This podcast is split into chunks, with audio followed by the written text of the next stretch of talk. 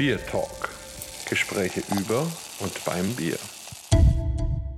Hallo und herzlich willkommen zu einer neuen Folge unseres Podcasts Bier Talk. Heute haben wir die Nummer 78 und begeben uns auf eine kleine Reise, zumindest wenn man das von Bamberg und München aus sieht, wo ja Holger und ich sitzen. Wir gehen nämlich in die Eifel. Und was es damit genau auf sich hat, wird uns bestimmt unser Gast gleich erzählen, der Andreas Dick, der unter anderem ein Hopfenbauer ist. Erstmal grüß dich, dass du da bist und vielleicht stellst du dich mal kurz ein bisschen vor, dass die Leute so einen Eindruck haben, mit wem wir es heute zu tun haben. Ja, hallo äh, da draußen, äh, hallo Markus, äh, hallo Holger. Ja, ihr seid jetzt quasi in der Toskana der Eifel, wenn man das jetzt geografisch ein bisschen sagen möchte. So nennen wir das ganz gerne hier bei uns in der Südeifel. Ähm, da werde ich nachher vielleicht auch noch beim Hopfen nochmal bei unserem Anbau drauf zurückkommen auch. Ja, ich bin Hopfenbauer aus Leidenschaft, habe aber erstmal, bevor ich den elterlichen Betrieb übernommen habe, Bierbrauer gelernt, äh, extra nochmal nachgeschaut. 96 habe ich in der Bitburger Brauerei meine Ausbildung gemacht, habe äh, dann äh, zeitlang, ja, eine gewisse Zeit noch im Labor gearbeitet, Betriebskontrolle und bin dann nach Süddeutschland gegangen, zwei Jahre an den schönen Bodensee zu dem Betrieb äh, von Dr. Bernhard Locher, heute Hopfengut äh, Nummer 20. Denke ich, die Bierkenner, die Bierfreunde und Hopfenfreunde kennen auch diesen Betrieb und dieses äh, tolle Anwesen mit dem Museum. Das war genauso die Zeit, als ich unten war, als das aufgebaut worden ist. Dann bin ich noch ein Jahr in die Herzen der Hallertau gekommen, äh, zum Betrieb äh, und Gründer der IGN, der Interessensgenossenschaft äh, Niederlauterbach, Hopfenbauer, die sich zusammengefasst haben, Georg Breitner, also auch eine ganz tolle Zeit da unten gewesen und habe dann 2008 war es, äh, zu Hause den elterlichen Betrieb übernommen. Ja, mein Vater war Existenzgründer, also ich bin erst zweite Generation Hopfenbauer. Ähm, habe noch zwei Geschwister. Mein älterer Bruder ist äh, Arzt geworden und meine jüngere Schwester ist äh, ja, Lehrerin geworden, Biologie, also alle irgendwie dann doch so naturwissenschaftlich äh, zusammen gewesen. Ja, und für mich ist eben Hopfen ja nicht nur Arbeit, sondern Leidenschaft. Es gibt fast keinen Tag, wo ich nicht gerne arbeiten gehe.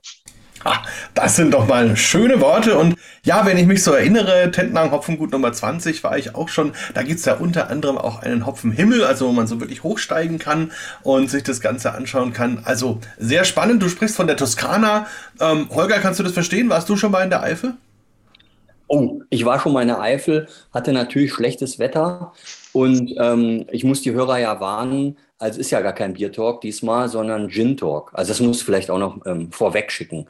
Äh, wir, wir müssen heute ähm, Gin vorkosten, also so Hopfen-Gin. Aber da können wir vielleicht noch später drauf kommen. Also wie gesagt, ich war schon in der Eifel ähm, und was ich da also unglaublich finde, ist, ähm, da gibt es ein ganz tolles Museum, aber da weiß ich gar nicht ganz genau, ob es jetzt die Eifel ist oder der Westerwald. Das ist das Reifeisenmuseum. Also, und da pilgern doch tatsächlich viele Japaner hin. Also wer da mal in der Ecke ist, kann es mal suchen. Ich weiß gar nicht, ist das Reifeisenmuseum? Ähm, ist das, ist das in der Eifel? Nee, es ist dann tatsächlich äh, Richtung Westerwald. Bei uns aber, äh, ähm, wenn man das jetzt ein bisschen geografisch einordnen möchte, wir liegen ja hier in so einem Dreiländereck. Ähm, nach Luxemburg habe ich jetzt vielleicht gerade mal sieben Minuten. Ähm, also Luxemburg, äh, Deutschland, Belgien, wir unten eher nah an Luxemburg. Da kennen vielleicht einige die Echternacher Springprozession. Das ist ja, was immer an Pfingsten stattfindet. Ähm, ein katholisches äh, Fest, also auch wir von der Schule, äh, wo die Kinder zum Beispiel jetzt in der Schule sind, äh, im Gymnasium, gehen dahin. Da wird ja dann auf eine bestimmte Polka-Musik getanzt, äh, immer zwei Schritte vor, ein Schritt zurück. Man trinkt natürlich danach auch gerne Bier. Ähm, und äh, dann vielleicht auch noch Trier ist mit Sicherheit vielen bekannt als älteste Stadt äh, Deutschlands. Und auch da ist natürlich so ein Publikummagnet. Und gerade Trier, und das hat dann wieder was mit der Toskana der Eifel zu tun, ähm, Holztum, da wo ich herkomme, unser Ort, das sind äh, 600 äh, Einwohner, die hier wohnen. Wir liegen in einem sehr engen Tal und wir profitieren eben von der warmen Luft, die aus dem Weinbaugebiet der Mosel kommt. Also wir haben hier ein sehr mildes Klima bei uns im Tal. Die meisten verbinden ja mit der Eifel, so wie du gerade gesagt hast, Holger, schlechtes Wetter und äh, vielleicht dann auch ein raues Wetter. Meistens ist das dann eher der Westerwald gewesen, wo die Leute waren, oder eben die Hocheifel. Aber bei uns tatsächlich, wir sind hier eine Region, die sehr viele Streuobstwiesen, sehr viele Streuobstflächen hat. Also ich alleine habe über 1000 Obstbäume auch stehen. Die sind eigentlich eher zum Hobby. Ist auch der Bezug dann vielleicht zum Brennen da, weil ich selber auch Stoffbesitzer und Brenner bin. Und ähm, ja, und dann haben wir natürlich auch die Niederschläge, die wir brauchen, gerade für den Hopfen brauchen und äh, haben dann aber ein relativ warmes Klima, weil wir eben geschützt in diesem Tal liegen. Ah ja, okay. Also dann, dann kann ich wirklich nur äh, mich entschuldigen, dass ich das örtlich so verhauen habe. Aber der, Nürburgring, der ist ja da und ähm, eben einfach strukturschwaches Gebiet, oder? Und, ähm, und dann hat man da versucht, irgendwie Tourismus anzusiedeln.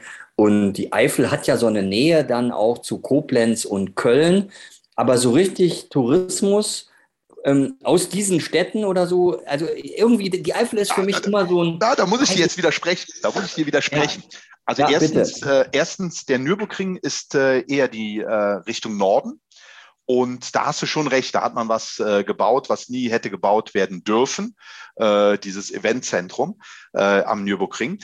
Aber wenn du äh, nochmal bei uns äh, hier in der Region bist, dann machen wir mal eine touristische Reise. Wir machen einmal hier bei uns, genau in der Südeifel, bei uns hier in der Verbandsgemeinde, haben wir zum Beispiel ein Naturkundemuseum. Das ist äh, aufgebaut einmal auf, äh, vielleicht kennst du den Begriff auch, die Teufelsschlucht. Das ist ein wunderbares Naturdenkmal, wo man durch ganz tiefe Schluchten geht. Und da haben wir vor drei, vier Jahren haben wir da ein ganz tolles Projekt ähm, mit den Gemeinden, mit der Verbandsgemeinde gemacht, wo wir einen Dino-Park, aber nicht so, dass man das jetzt irgendwie als reiner Plastik-Imitatoren-Geschichte äh, jetzt ansehen sollte, sondern wirklich als äh, pädagogisch sehr hochwertig. Wir haben sogar einen Restaurateur da, der immer wieder mal vor den Kinderaugen etwas baut. Und das sind mittlerweile in diesem Jahr die Zahlen. Ich sitze selber da mit äh, eben im Verwaltungsrat, deshalb weiß ich das. Wir haben über 100.000 Besucher dieses Jahr gehabt. Und das ist natürlich erstmal eine richtig tolle Zahl. Und da haben wir auch eine Wertschöpfung, weil das sind ja Leute, die aus dem Gebiet, gerade aus dem Rhein-Main-Gebiet kommen, die vielleicht aus Luxemburg kommen, aus Belgien kommen, aber gerade eben aus Köln, aus Bonn, aus Düsseldorf. Und die Leute nutzen das einmal als Tagestour, aber eben auch für sich dann vielleicht zwei oder drei Tage länger in der Eifel, in der Großregion aufzuhalten. Luxemburg, Stadt nicht weit von uns entfernt. Trier, wie gesagt, äh, mit den ganz tollen Weingütern und auch mit der Bierkultur, die auch da mittlerweile da ist. Ja, und das sind halt Wertschöpfungen, die bis hin in unseren Dorf reinreichen. Die Leute wollen irgendwo schlafen, die wollen ein ehrliches Essen haben, die wollen ein gutes Bier haben.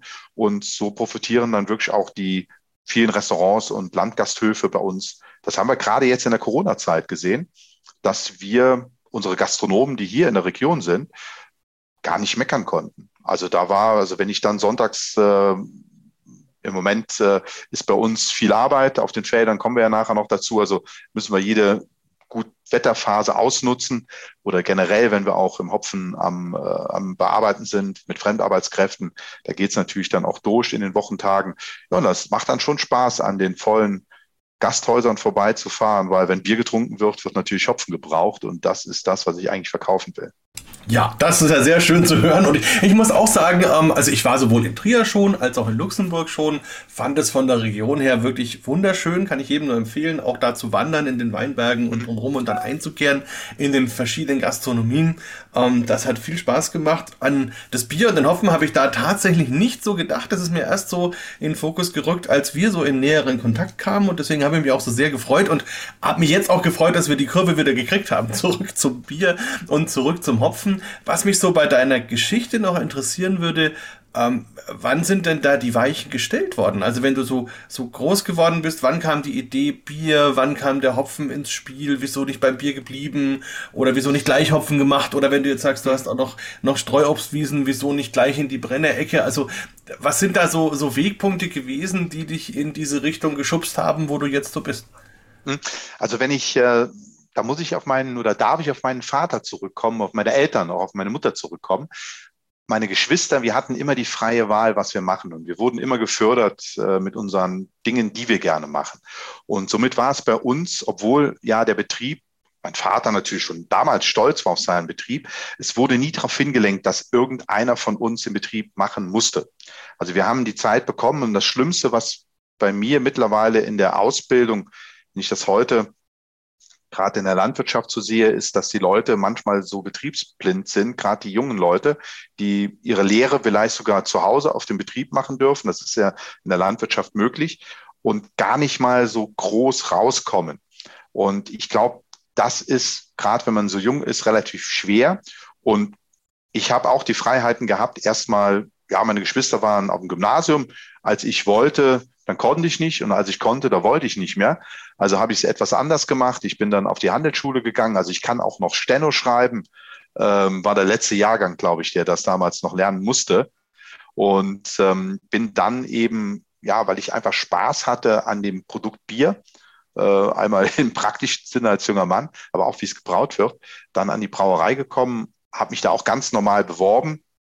Ähm, ja, vielleicht hatte ich einen Vorteil, äh, dass ich der Sohn vom Hopfenbauer war, aber ich habe es in der Abschlussprüfung gesehen, dass wir eben mein Jahrgang und ich auch selber einer der Besten waren. Also das hat dann auch, wir haben das Vertrauen auch dann der Brauerei damals, ich habe unter Herrn Hagemann gelernt, also wer in der Brauwirtschaft so die Zeiten von früher kennt, Herr Hagemann ist ja schon eine sehr, sehr große Dominanz gewesen, äh, dominanter äh, Brauer gewesen, eine tolle Erscheinungsbild äh, und ja, da konnte man schon froh sein, wenn man da durch diese harte Schule bei ihm gegangen ist und das hat auch allen von uns auch gut geholfen.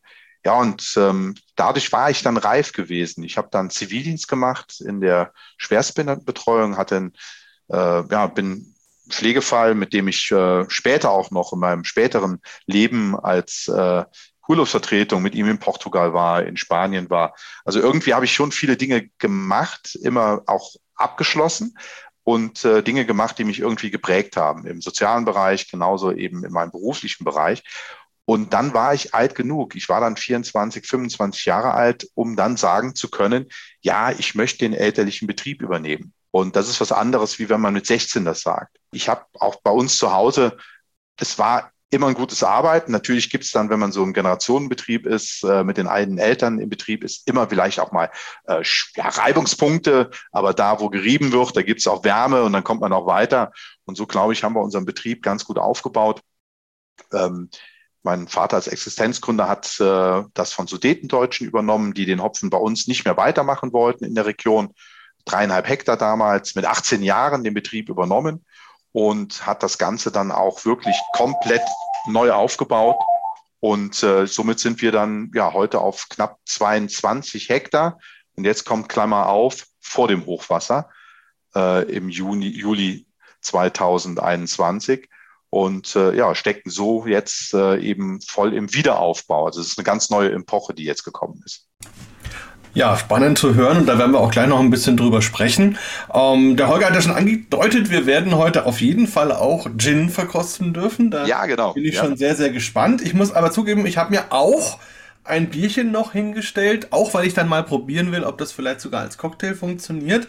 Ähm, jetzt weiß ich gar nicht, wie es bei euch ist. Also für die Hörer, wir haben jetzt eigentlich noch äh, morgens, also deswegen sei es verziehen, wenn jemand von, von den anderen beiden hier jetzt kein Bierchen trinken darf oder will oder kann. ähm, ja, wie, wie ist es bei euch? Sonst würde ich nämlich meins mal aufmachen. Ich bekomme langsam durch. Ja, äh, trink du, trink du ganz gerne dein Bier. Ich habe mir jetzt tatsächlich erstmal den Gin zwar hingestellt zum Riechen und gerade zum Nippen, aber für den Durst habe ich mir ein Wasser hingestellt, weil ich äh, werde hier nach dem Talk wieder auf den Bagger springen, auf den Zwölftonner. Und äh, da heißt es natürlich, dann klaren Kopf zu behalten. Und dann ist das Bier heute Morgen dann noch ein bisschen früh. Okay, und Holger, bei dir?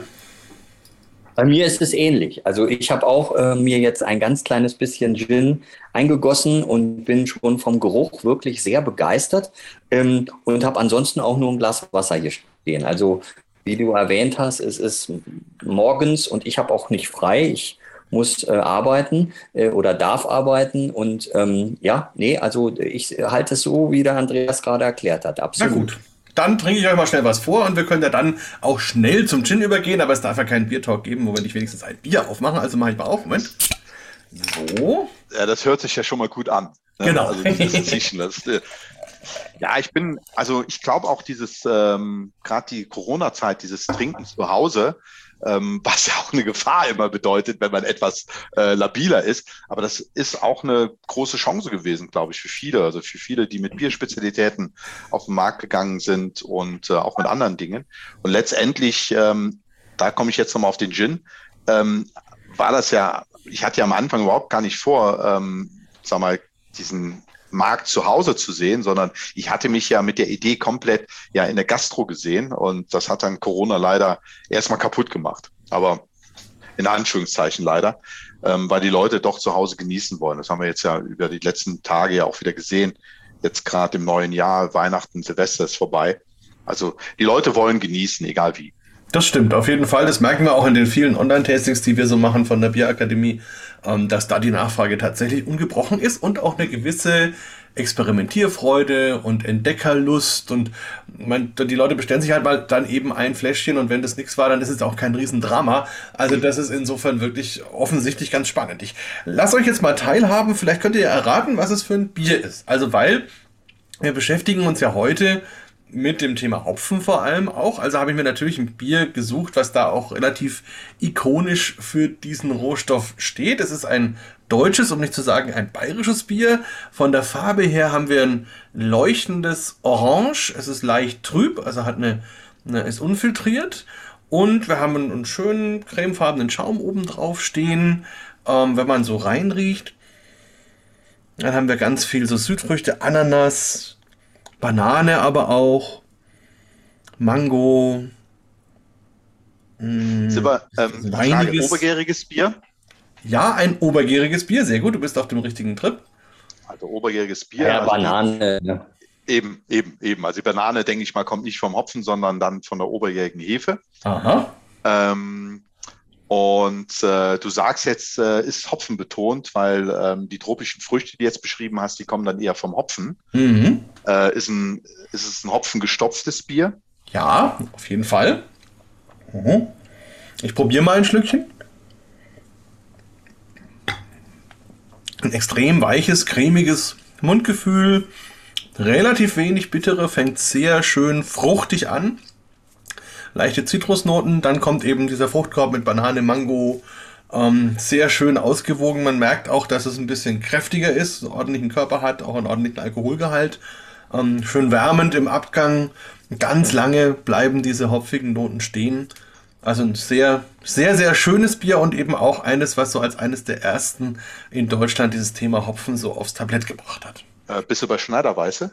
Ganz genau, richtig. Gut, dann bist du bei, äh, ich weiß jetzt nicht ganz genau, Tab 7? Fast, 5. Okay. Genau, die Hopfenweiße. Ja, ja. Gut. Die Hopfenweiße, ja. Also man muss jetzt sagen, Bilder ist aus. Also wir sehen es tatsächlich nicht. Nein, nein, nein, Bilder sind aus. Also ihr habt es sehr gut gemacht. Wunderbar. Ja, ich habe mir gedacht, weil ich, ich ja gar nichts gemacht. Na doch, du hast, hast zumindest mitgedacht. das ist ja schon mal auch gut. Und ähm, wie gesagt, meine Idee, ich werde nachher dann auch mal probieren, ähm, wie sich das dann so mit dem, mit dem Gin vielleicht sogar mischen lässt. Ich bin mal gespannt, habe mir auch ein paar Gedanken gemacht, wie man vielleicht Bier und, Bier und Gin da überhaupt zusammenbringen kann. Können wir später noch mal ein bisschen sprechen. Ja, vielleicht, vielleicht noch ganz kurz, bevor der Holger dann mal mit dem Gin einsteigen kann. Da bin ich mal gespannt, wie, wie der Holger so einen Gin verkostet. Ähm, vielleicht kurz vorher, wie kommt es denn da dazu? Also wann ist es so in dir gereift? Warum gerade Gin und wie so die Rezepturideen und so? Also wie, wie kam es zu dieser Sache? Also man muss ähm, dazu sagen, dass wir bei uns im Betrieb, äh, also ich und mein Onkel hier in Holstum, immer hochwertigen Schnaps gebrannt haben. Und äh, weil wir, also ich habe allein 1000 Obstbäume stehen, das meiste im Hochstamm, ähm, alles sehr gepflegt. Ähm, ich habe ähm, bei mir keine Mistelzweige dran, äh, nicht wie in anderen vielen Bäumen. Also wir arbeiten noch sehr viel dran ähm, davon mal gesagt, wenn du einen großen Hochstamm hast, da brauchst du mindestens fünf, sechs Stunden, bis du den richtig schön geputzt hast im Jahr. Ähm, und da machen wir auf uns viel Arbeit.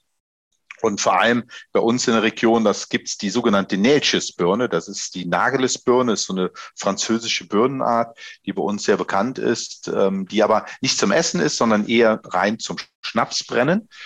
Und der Schnapsmarkt mit dem Wegfall des Kontingents beziehungsweise der Übernahme wie wir unsere Steuern eben als Rohmaterial mit dem Schnaps bezahlen konnten, das hat uns natürlich hier in der Region hart getroffen. Ähm, viele haben von außen dann den Schnaps billiger produzieren können, aber Qualität setzt sich durch. Jetzt ist es aber so, dass ich immer gerne auch Gin getrunken habe. Also es geht wirklich so auf die Phase zurück, wo wir früher mit Musikvereinen durch die äh, Gegend gezogen sind und äh, wenn Bier dann nicht mehr ging, äh, dann ging Gin immer. Und ähm, ja, da muss man ja, einfach sahen, da habe ich mir natürlich einen tollen Partner gesucht. Also das ist meine Marke, Gin 8 ist meine Marke. Und ähm, Gin 8 ist äh, entstanden über ja, Werner Zender, Brenner, äh, mittlerweile in siebter Generation, ist bei mir im Nachbarort. Also das muss man vorstellen, einmal über den Hügel rüber. Äh, man kannte sich sowieso schon und er hat einen ganz tollen Gin, der nennt sich 1806. Äh, 1806 ist nämlich auch das Gründungsdatum seiner Brennerei. Und ja, mit ihm habe ich dann äh, ja, viel Kontakt gehabt. Wir haben uns Ideen überlegt und äh, wir haben 50 verschiedene Sude gemacht auf so einer kleinen 3-Liter-Anlage. 50 Stück und keiner ist schlecht. Wir haben dann so kleine Fläschchen verteilt und haben die dann an Bierleute, es waren Fernsehköche dabei, es waren Bierkoryphäen dabei, es waren aber auch ganz normale Verbraucher dabei, wo ich wusste, die trinken ganz gerne was in dieser Richtung. Und dann haben wir uns rangetastet in den Rezepturen. Die einen Rezepturen, die waren eben mehr ja, Wacholderlastig, die anderen Rezepturen waren mehr hopfenlastig. Und irgendwann und letztendlich habe ich mich dann gegen Bernhard durchgesetzt. Bernhard war eher der Wacholderlastige und ich wollte schon mehr Hopfenaroma drin haben. Ich wollte aber auch das Hopfenaroma so drin haben, dass es ähm, ja auch für jedermann zu trinken ist. Es soll ja nicht nur eine reine Hopfenbombe sein, wie jetzt bei einem äh, IPA mit reiner Bittereinheiten, wo zwar vier, fünf Prozent der Konsumenten sagen, hey geil, aber wir wollen es ja auch verkaufen können. Und ähm, ja, und dann kam auch äh, für mich was, und das ist ja ein ganzes Netzwerkprojekt, dann kamen aber viele Sachen zusammen. Also ich hatte tatsächlich als allererstes mal nachgehört ähm, bei der Brauerei, und mir das auch nochmal äh, vertraglich abgesichert, dass ich eben auch vorne Bitburger Siegelhopfen draufschreiben darf und kann, weil ich eigentlich meinen Hopfen komplett an die Bitburger Brauerei verkaufe und somit da klar kein Bitburger Siegelhopfen frei wäre. Also ich nehme da immer eine gewisse Menge wieder zurück. Und das habe ich mir als erstes äh, eben erstmal abgesichert. Und da war es auch so, dass es ganz am Anfang hieß, ja, okay, mach du das, aber bitte keine Außendienstmitarbeiter ansprechen und äh, das äh, mit dem Alkohol aus äh, dem Brennbereich haben wir ja erstmal nichts zu tun. Das habe ich dann respektiert und akzeptiert, ähm, habe aber schon gemerkt, dass ich immer wieder mal Fragen aus der Gastronomie bekam, als die das gehört haben. Und mein Glücksgriff war aber dann auch, und das war auch was von der Brauerei, vor fünf Jahren hat die Brauerei den neuen Werbefilm gemacht. Also ihr erinnert euch, die Bitburger äh, Siegelhopfenfelder, wo diese Drohne über unser Tal fliegt und diese unheimlich zarte Hand den Hopfen aufmacht. Das bin ja ich. Fürs Gesicht hat es nicht gereicht, aber als Handmodel durfte ich dann äh, mitmachen. Und damals habe ich dann der Agentur bei diversen Kleinigkeiten helfen können, so dass sie wirklich einen Drehtag retten konnten. Also es war einmal so ein Steiger, den wir besorgt hatten, weil der Steiger, den sie eigentlich hatten, war zu klein. Und ähm, so haben wir dann ein bisschen geholfen. Und damals hat dann der Herr Koch, einer der ähm, ja, Aufsichtsrät, beziehungsweise, nee, ist äh, ähm, Geschäftsführer von Deep Blue, eine ganz große Agentur in Hamburg, hat dann zu mir gesagt, Andreas, wenn du mal was hast, eine Idee hast, dann komm zu uns, wir helfen dir. Und so war es dann, so konnte ich dann 2019, 2020 äh, erstmal an die Agentur rantreten und deshalb habt ihr ja zum Beispiel auch mit einer jungen, netten Dame kommuniziert. Ich habe seitdem auf freundschaftlicher Basis eine Agentur, die Blue, die weltweit große Firmen hat, also wie Bitburger, wie McDonalds, wie Mercedes. Ähm, ja, da sitzen fünf Leute und helfen mir. Wir haben zusammen die Flasche äh, konzipiert. Wir wollten was anderes. Wir wollten was äh, haben, wo die Leute halt direkt draufschauen, auch beim Namen Gin 8. Also es das heißt nicht, weil es jetzt die Probe Nummer 8 ist oder weil jetzt acht Botanicals drin sind, sondern Gin 8 bezieht sich auf den Hopfen, unseren Cascade und die Sorte Solero, die im Gin ist, die von der Gemarkung Nummer 8 kommen, auf der 8. Und so hat das Ganze so angefangen, Formen zu nehmen. Ja, und da haben wir jetzt dieses Jahr ein ganz tolles Jahr abschließen können. Für mich ist ja Gin einfach nur ein Hipster-Getränk eigentlich. Ne?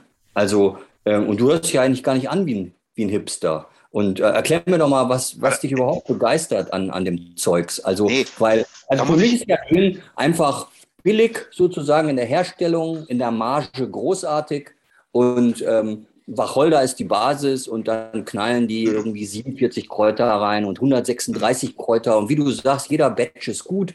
Dann schön abgefüllt, 60 Euro pro Flasche kassieren und alle freuen sich. Äh, wunderbar. ähm, also, äh, erklär doch mal. Also, also, da sieht man, dass du deine Flasche nicht selbst gekauft hast. Äh, die kostet keine 60 Euro, sondern 36,50 Euro. Ähm, nee, Holger, ähm, Spaß beiseite. Nehmen wir noch mal direkt äh, das Thema mit dem Bier auf. Das war, hast direkt das richtige Wort genannt, Hipster. Das stört mich ja an dieser ganzen Craft-Beer-Szene. Das kann doch nicht sein, ähm, ich werde auf den Gin gleich auch nochmal zurückkommen. Beim Craft Beer ist es doch dasselbe. Die Diskussion kriege ich doch tagtäglich, wenn ich irgendwo in den sozialen Medien unterwegs bin und äh, kriege ich jedes Mal mit, wenn es um das Thema zum Beispiel Bitburger Brauerei geht. Ähm, man hat so das Gefühl, dass man als Bierbrauer und ähm, ja, als Bierbrauer braucht man ein Karohemd, man braucht äh, ein Vollbart, man braucht vielleicht noch ein Tattoo und dann macht man mit irgendeiner Agentur, macht man ein Agenturbier. Das gibt es leider auch beim Gin, dass man einfach eine, eine, eine Geschichte erfindet und dann irgendeinen hippen Kerl oder Dame davor stellt und dann wie, so wie sein hieß das jetzt Bier noch verkauft. mit der Hamburger, mit der Han Hamburger Agentur? Wie hieß die noch? Die Plu. Ah ja. Ah, dann machst du das ja ganz genauso. Nein, das ist ja auf freundschaftlicher Basis. Die Leute habe ich ja kennengelernt, die kennen mich ja. Ich war, das ist ja nicht ähm, die Geschichte, die dahinter steht, die wird ja gelebt. Und das ist was anderes, ähm, da kommt es ja wieder nicht auf die Größe an. Wenn ich irgendwo unterwegs bin und sage, ähm, ich trinke ganz gerne einen Bitburger Pilz und das sagst du irgendwo auf einer Craftbeer-Messe, dann kommen ja erstmal, ähm, ja, dann, dann wirst du ja quasi von Blicken erschlagen. Fernsehbier, ähm, da steckt eine große Agentur dahinter, da steckt Industriebier, ähm, dasselbe gilt ja jetzt, wie gesagt, auch für den Gin. Ja, und dann sagt man aber, Leute, wir kennen den Chef, wir kennen die Lieferanten persönlich, wir sind bei der Produktion dabei, wir haben privaten Kontakt, man hat soziale Kontakte. Und das macht für mich eben äh, so ein Getränk, das macht auch mein Getränk dann eben weg von dieser Schiene ähm, Agenturgeschichten äh, hin zu ja, handwerklich, handwerklich gebrauten Geschichten. Und da kommt es ja nicht auf die Größe an. Also ich jetzt zum Beispiel von unserem Gin. Ähm, Bernhard Zender und ich, also morgen ist wieder Brenntag, dann bin ich auch wieder in der Brennerei. Und ähm, das ist, du hast schon recht, die Basis ist natürlich erstmal immer gleich. Aber das haben wir doch beim Bier auch. Beim Bier wissen wir auch, welche Zutaten reinkommen und wie viele Leute brauen ein schlechtes Bier. Äh, da gibt es leider auch genügend Leute. Und wie viel brauen ein gutes Bier und welche, manche Leute haben natürlich auch Spitzenbiere. Und da fängt es dann einfach an. Da habe ich einfach auch ein, ein, in Bernhard Zender und genauso auch bei mir, wir haben da so unsere, unsere Eigenheiten gehabt und man muss sich vorstellen, äh, wir sind mit einer Idee bei dem Gin rangegangen, wie ein Künstler vielleicht, äh, wo er weiß, er will ein Bild malen und von einer weißen Leinwand. Und dann fängst du an, wirklich über Aromen nachzudenken, dass es harmonisch wird, dass es eben dich nicht erschlägt, dass es ähm, auch gerade beim Hopfen, da kannst du ja so viel verkehrt machen, wo du sagst, du hast eine Hopfenbombe oder du hast eben was anderes oder was Verwässertes. Und das macht, glaube ich, dann eben das aus. Es gibt so viele gute Produkte. Und ich glaube, beim Gin ist es heute anders. Es war ein Hipstergetränk, ja, aber Gin hat sich mittlerweile von den Konsumenten dazu geändert, dass die Leute ähnlich bei, wie bei einem guten Bier oder eben auch wie bei einem Wein in ihrer Hausbar immer einen guten Gin drin haben. Die haben nicht einen guten Whisky. Beim Whisky-Trinker, das ist äh, den Whisky-Trinker, das ist äh, etwas sehr Spezielles. Aber beim Gin hast du den jugendlichen Trinker, also jugendlichen Trinker natürlich, äh, muss man aufpassen, also alles über 18. Ähm, du hast den Trinker, der eben ganz, ja, etwas mischen will, der vielleicht auf den Preis gar nicht so drauf achtet, die Spanne eben eher bei diesen Billigprodukten, die industriell hergestellt worden sind. Das schmeckst du auch, das merkst du auch am nächsten Tag. Oder du hast halt Leute, die Wert legen auf äh, ein gutes Produkt dann geht das in die Bereich, wie jetzt zum Beispiel, wo du gesagt hast, 60 Euro, nur 60 Euro, gebe ich dir recht, ähm, für eine 0,5 Liter Flasche. Ähm, da muss ich schon, ja, ich weiß nicht, da muss der Wacholder schon beim Mondschein von äh, jungen Männern oder jungen Frauen gepflückt worden sein. Ich weiß nicht, da muss, äh, da muss schon eine richtig gute Geschichte dahinter sein, ähm, weil das ist natürlich dann auch ein Preis, der richtig, äh, ja, der muss nachvollziehbar sein. Es muss immer ein ehrliches Produkt sein. Das, glaube ich, habe also, ich mit meinem Produkt. Also okay, dann dann, dann gehen wir doch mal, gehen wir doch mal die Sache an, oder? Also. Ja, jetzt haben wir so viel ja. gesprochen. Jetzt riech also, erst mal rein. Du musst ja erst nee, mal nee, gar nicht trinken. Nee, nee, nee, also pass auf. Ich, ähm, äh, also da haben wir ja wieder so eine Parallelität dann zu der Craft Beer Welt.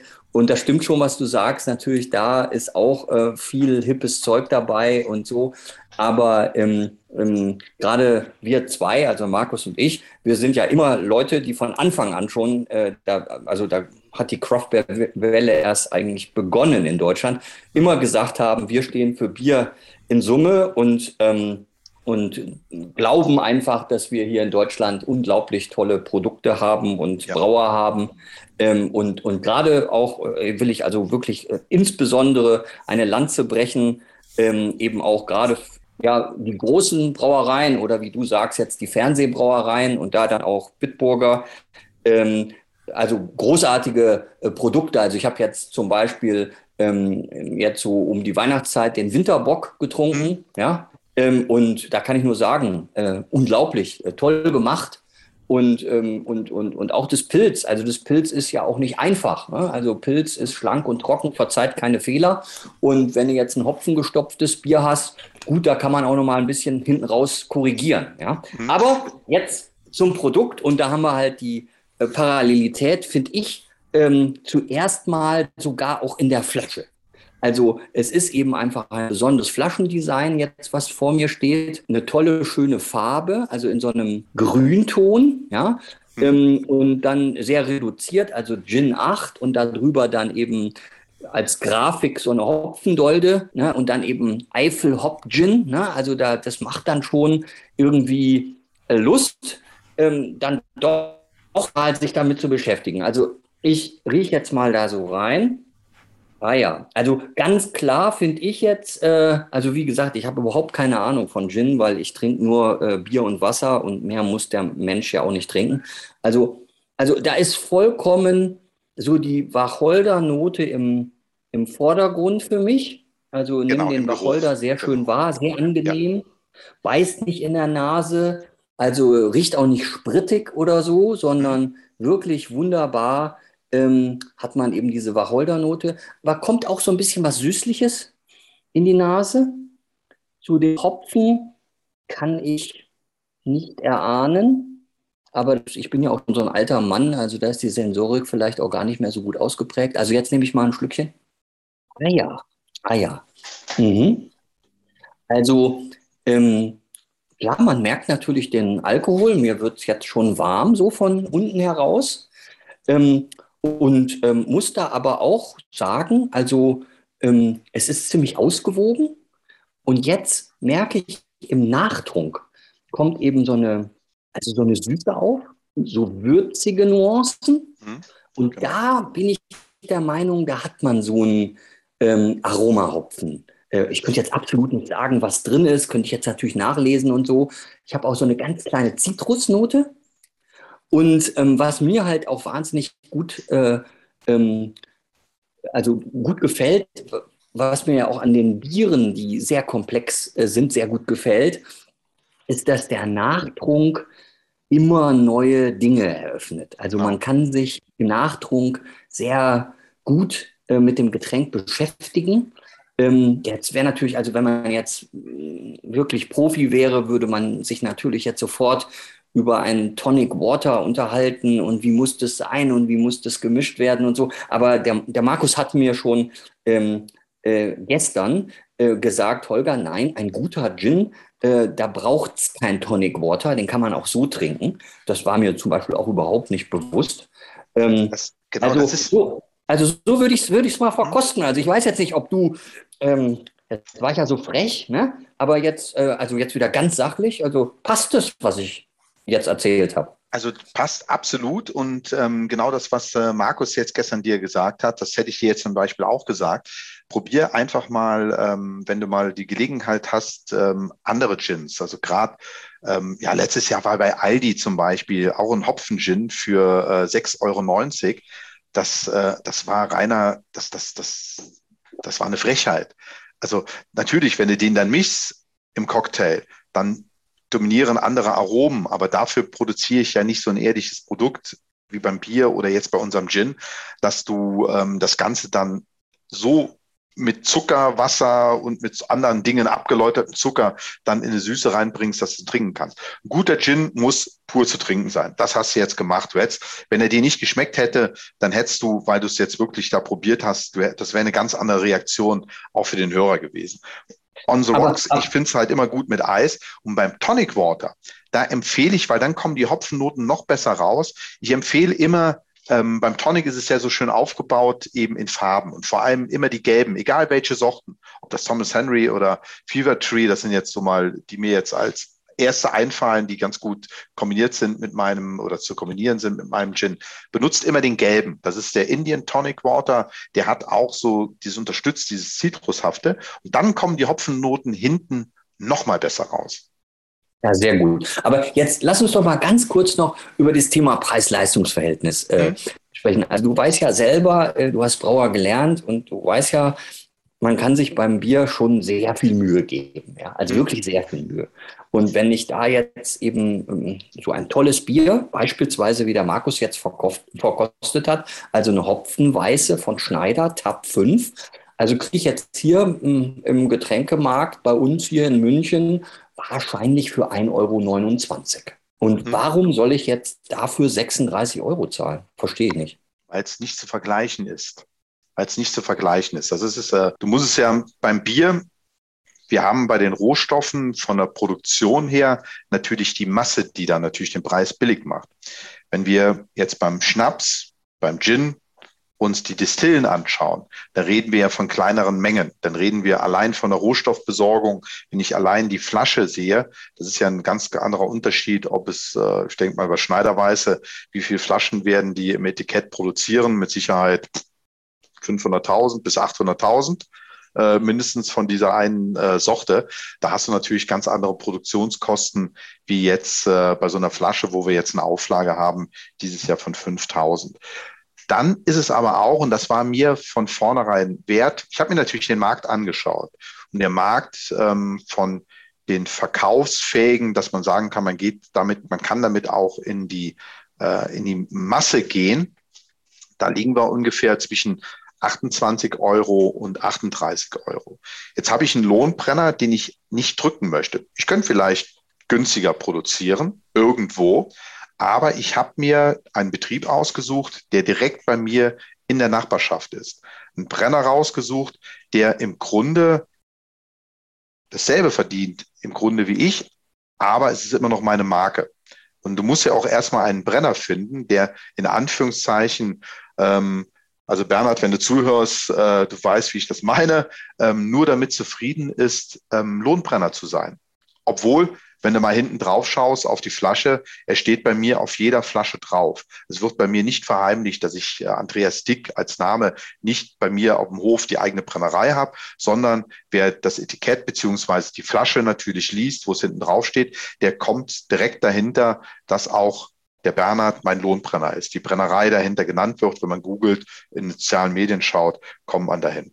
Und, und freundschaftlich verbunden ist. Das steht extra da drauf. Das ist auch so. Das ist auch so. Das ist ja nicht nur, also viele würden es nur so draufschreiben. Bei uns ist es ja aber auch so, weil man sich in der Eifel einfach kennt und schätzt.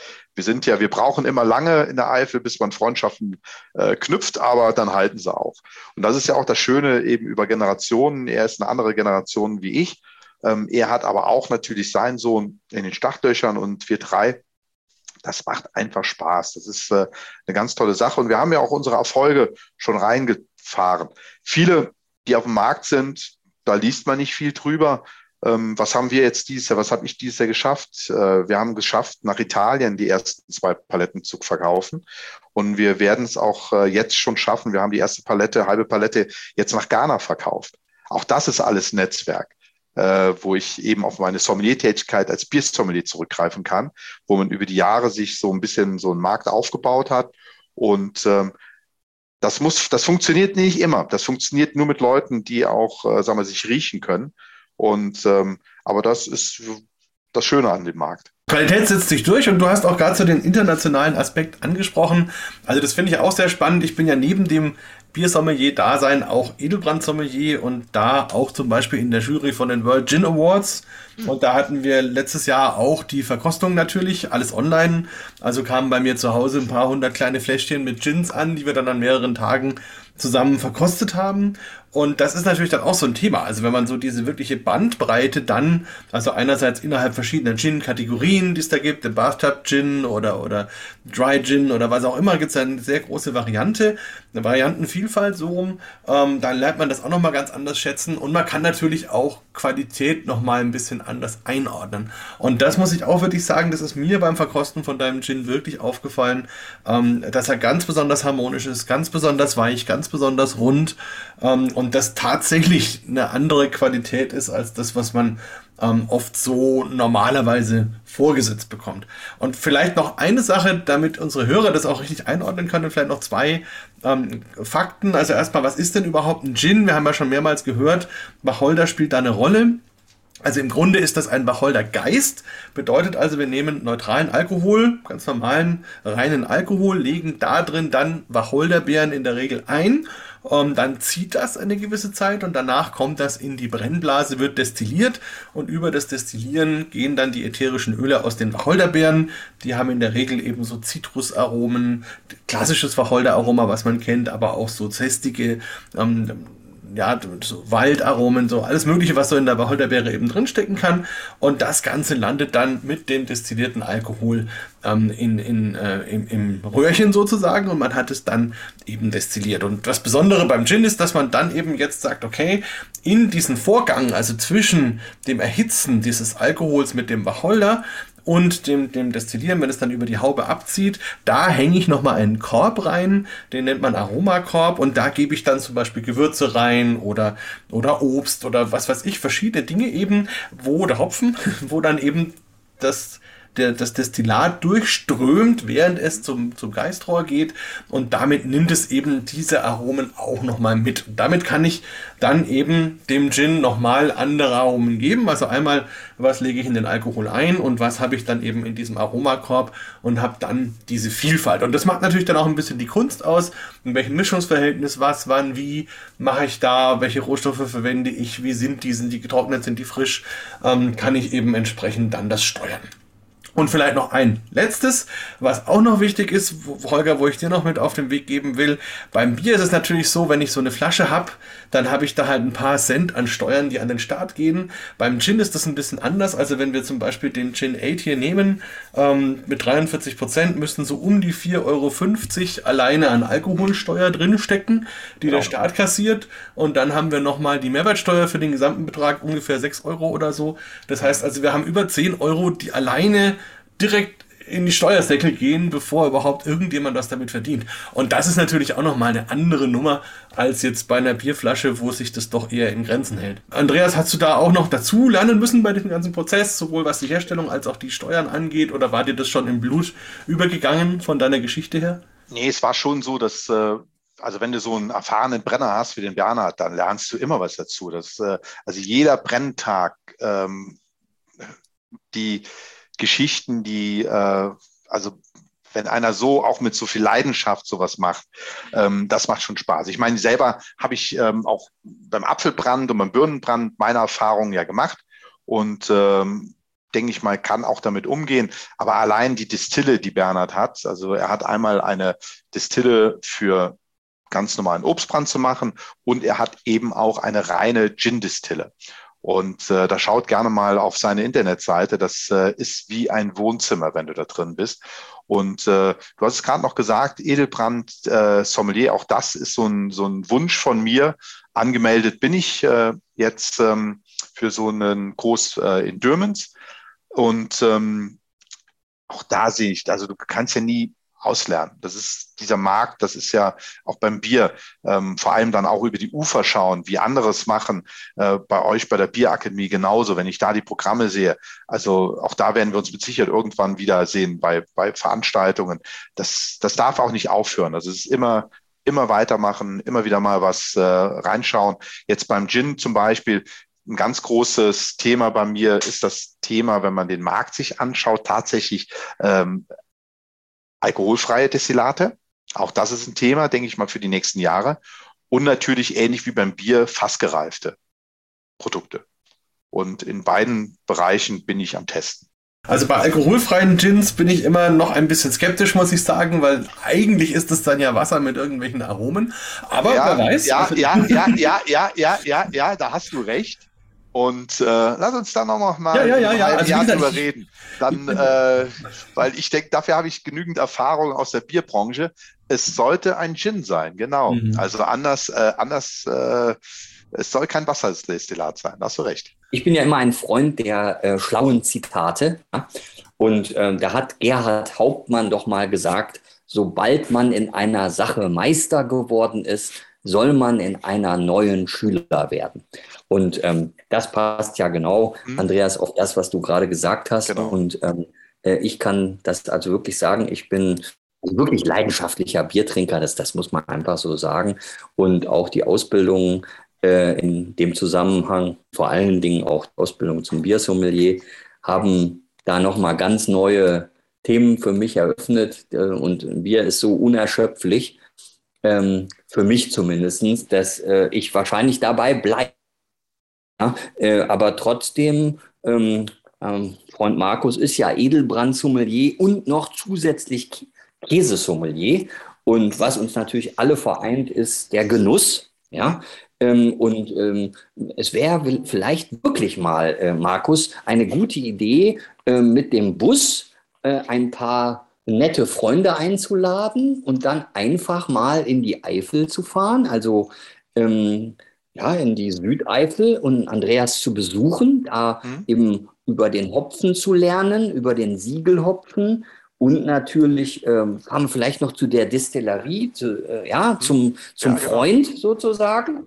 Und, ähm, und, und, und ja, also das wäre doch mal, also das wäre eine gute Idee, oder nicht? Ja, Ihr also gerne eingeladen. Kommt. Ja, super. Also da, da freue ich mich und ich muss jetzt sagen, ich habe jetzt auch gerade mal, während du gesprochen hast, Holger, den Gin in die Hopfenweise gegeben. Und ich muss wirklich sagen, das matcht. Also das funktioniert sehr, sehr schön. Es intensiviert nochmal das hopfige Aroma, gerade hinten raus. Daf- Dafür dominiert natürlich die Nase jetzt ein bisschen mehr der Wacholder. Aber es ist insgesamt sehr rund, sehr harmonisch. Also da kann man die Hörer nur einladen, probiert es ruhig auch mal aus, ein bisschen damit zu spielen. Ähm, ich glaube auch, man kann das mit einem ganz normalen Pilz machen. Da muss man dann vielleicht nur noch ein bisschen was dazugeben, vielleicht ein bisschen Limettensirup oder vielleicht sogar im Sommer eine Kugel, Kugel Apfeleis oder so. Also kann ich mir gut vorstellen, damit ein bisschen zu spielen und ein bisschen, ähm, ja, einfach den Genuss nochmal in andere Dimensionen zu tragen. Genau, wir dürfen, wir dürfen vor den Sachen, Markus, auch keine Angst haben. Also das ist ja jetzt nicht so, ich will ja auch, ähm, wenn wir über, sag mal, Biercocktails, äh, damit ging es ja los oder auch mit so einer Kombination, ähm, so ein Bier Royal, das ist ja was mit Gin und Bier. Ähm, also ich habe bei mir auf der Seite zum Beispiel auch ein ganz tolles Rezept äh, mit dem Winterbock. Ähm, wir, was machen wir mit so einem Cocktail? Wir schaffen es mit so einem Biercocktail oder Gin-Cocktail in einen Bereich zu kommen, der im Moment oft von Wein oder Sekt immer noch dominiert wird. Und wenn wir mit einem äh, Cocktailgetränk es schaffen, eben in diesen Bereich reinzukommen und gerade bei einem Essen, beim Dessert oder vorher beim bei Aperitif, Digestiv, während dem Essen es schaffen, den Wein zu verdrängen, dann haben wir doch unsere Arbeit als Hopfenfreunde, als Bierfreunde ja gemacht. Und deshalb arbeitet das nicht äh, gegeneinander, sondern man soll es einfach mal ausprobieren.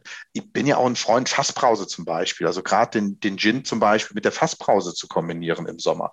Das ist äh, das Einfachste, wie man als Gastronom, der vielleicht äh, von ja sowas als mit anbieten kann, weil es wird immer den ein oder anderen Trinker geben, auch in einer bieraffinen Kneipe, der vielleicht eben ja doch ganz gerne sowas trinken würde.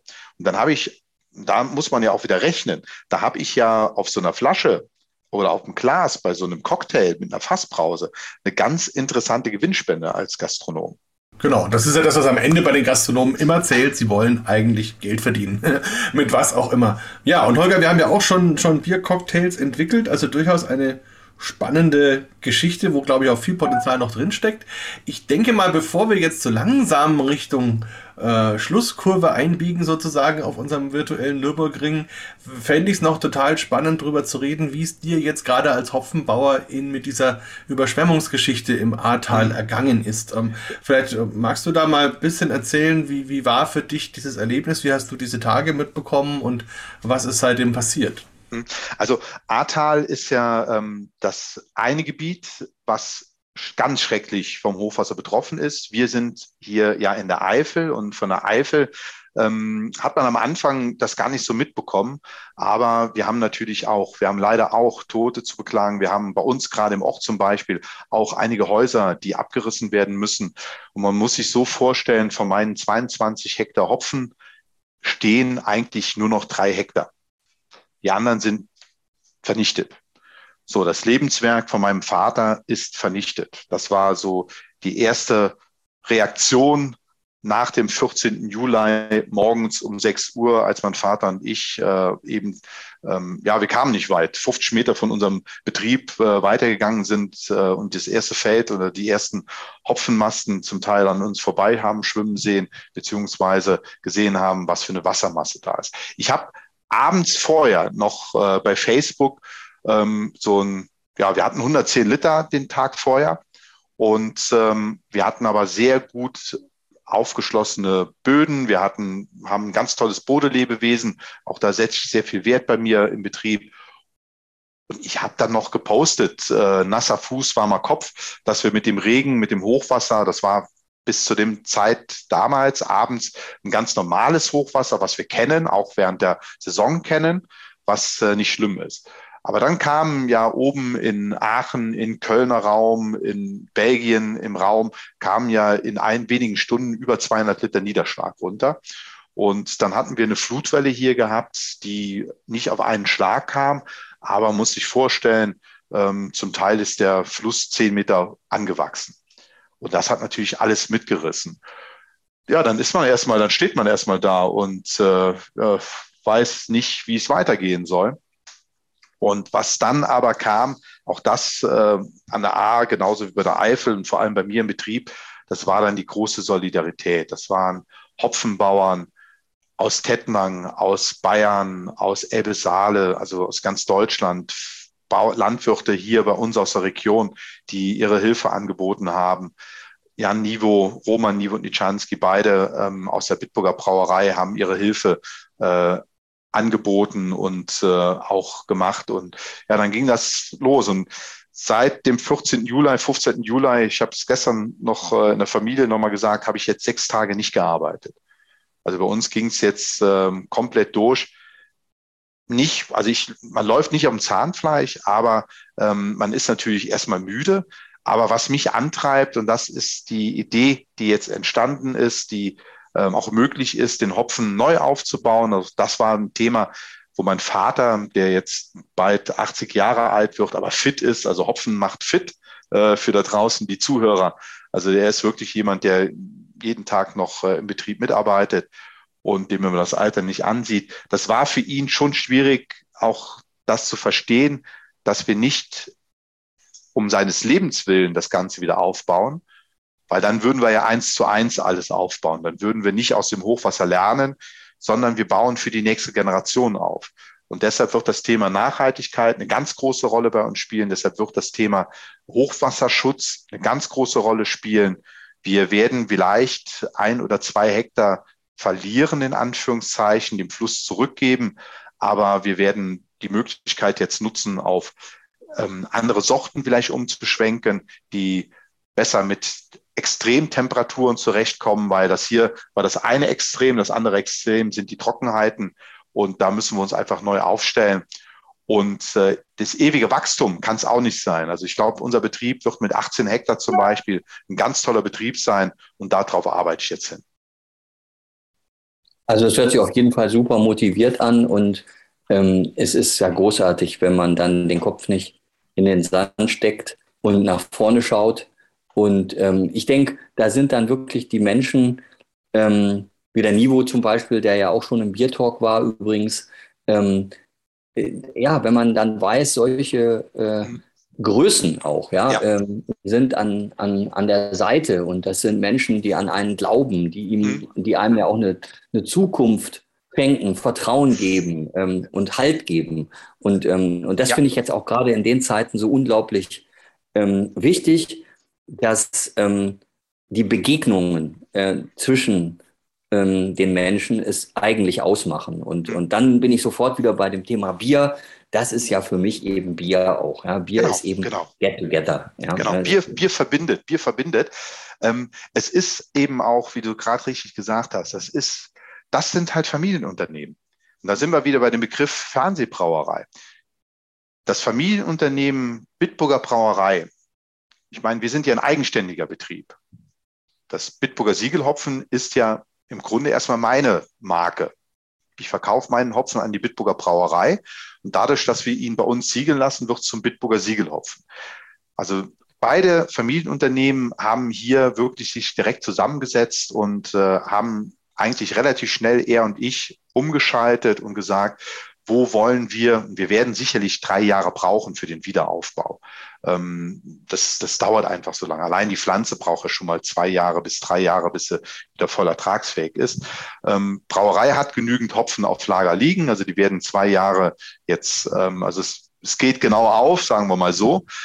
Aber auch nicht nur diese großen Begegnungen, ähm, sondern auch die kleinen Begegnungen. Also gestern Abend hat bei mir noch eine Frau angerufen, ähm, die äh, Theresa aus Bayern, äh, haben einen schönen Hopfenbaubetrieb.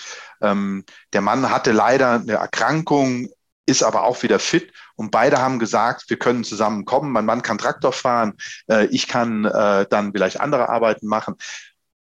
Genauso wie andere aus, gerade aus Bayern oder aus Tettnang. Also Hopfenbauern sind auch schon ein ganz besonderer, äh, wie soll ich sagen, äh, Schlag von Mensch und man hält, obwohl man so weit auseinander ist, dann äh, wirklich zusammen. Und das macht einfach Spaß und das motiviert. Und vielleicht sind wir als Landwirte, als Hopfenbauer, wir sind es gewöhnt, dass was abstirbt oder das, was kaputt geht und im nächsten Jahr wieder neu wächst.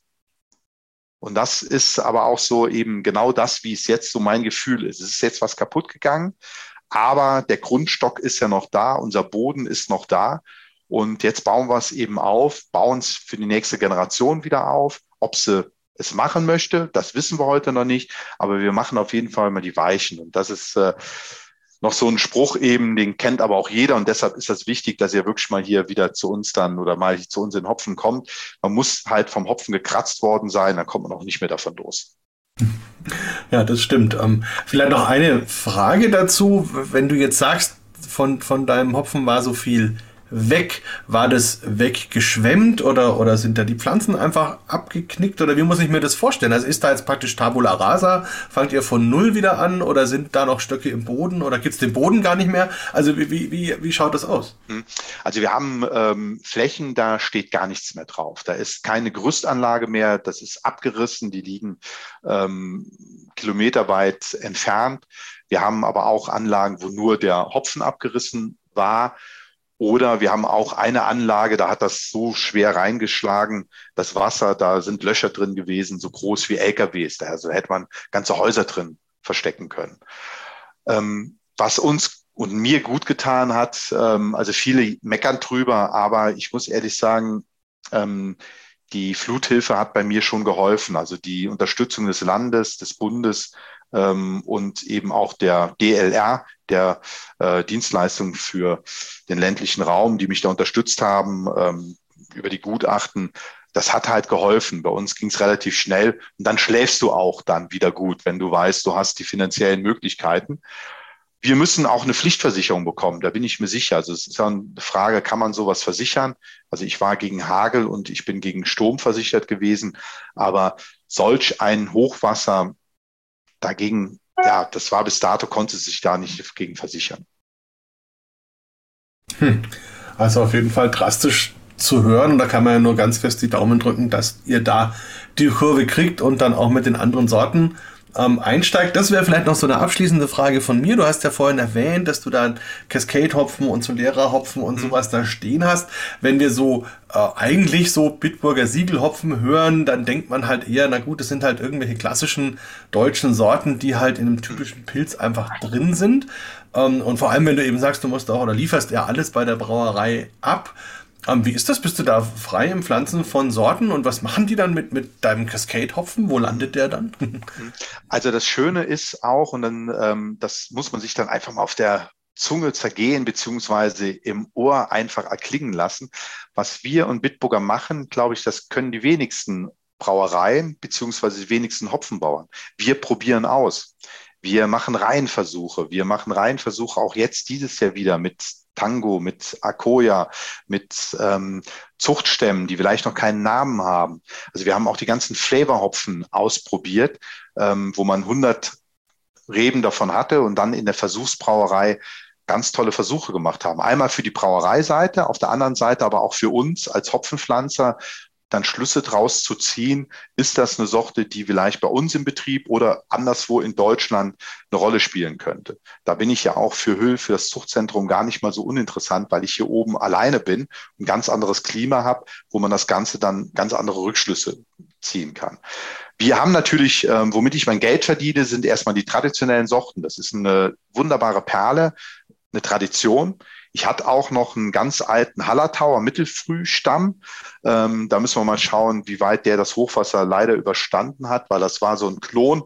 Den gibt's nicht nochmal auf der Welt. Den gibt's nur bei mir.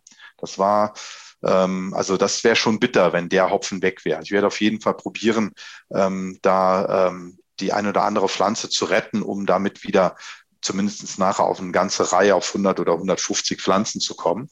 Ähm, dann haben wir im Bitterstoffbereich natürlich, da kommen wir als Hopfenbauer nicht dran vorbei, ein Herkules und ein Magnum, wobei ich den Magnum bei mir jetzt eher sehe, dass der verschwinden wird.